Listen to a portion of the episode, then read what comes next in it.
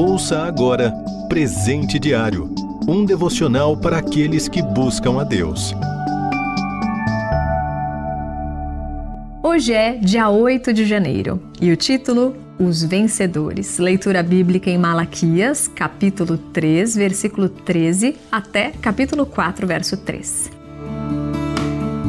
multidões que dormem no pó da terra acordarão, uns para a vida eterna, outros para a vergonha, para o desprezo eterno. Daniel 12, verso 2.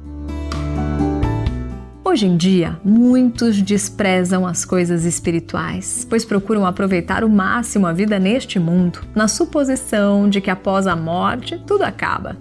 Pensam que quem vence na vida são os bem-sucedidos nos negócios, nos estudos ou na profissão, os que ajuntam bens materiais, alcançam prestígio e poder, curtem os prazeres da vida sem se importar com Deus.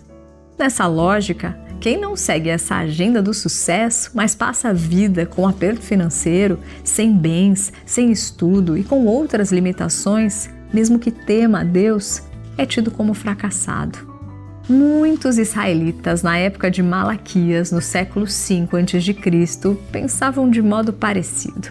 Acreditavam ser inútil servir a Deus. Diziam: Consideramos felizes os arrogantes, pois tanto prosperam os que praticam o mal, como escapam ilesos os que desafiam a Deus. Mas Deus, por meio do profeta, reprova os seus conceitos enganosos.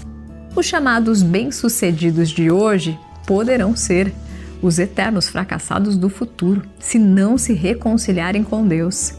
Já os considerados fracassados de hoje, mas que creram em Cristo, serão os vencedores verdadeiros. Na visão bíblica, justo é quem confia em Cristo para a sua salvação, e este vencerá.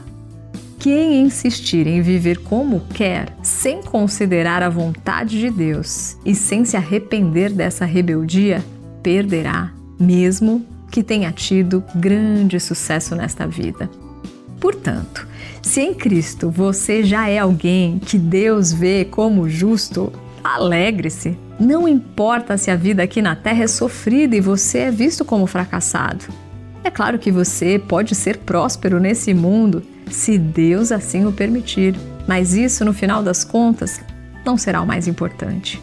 Ser poupado da condenação eterna e alcançar a completa salvação para desfrutar a vida eterna é a esperança que move os filhos de Deus em sua peregrinação terrena.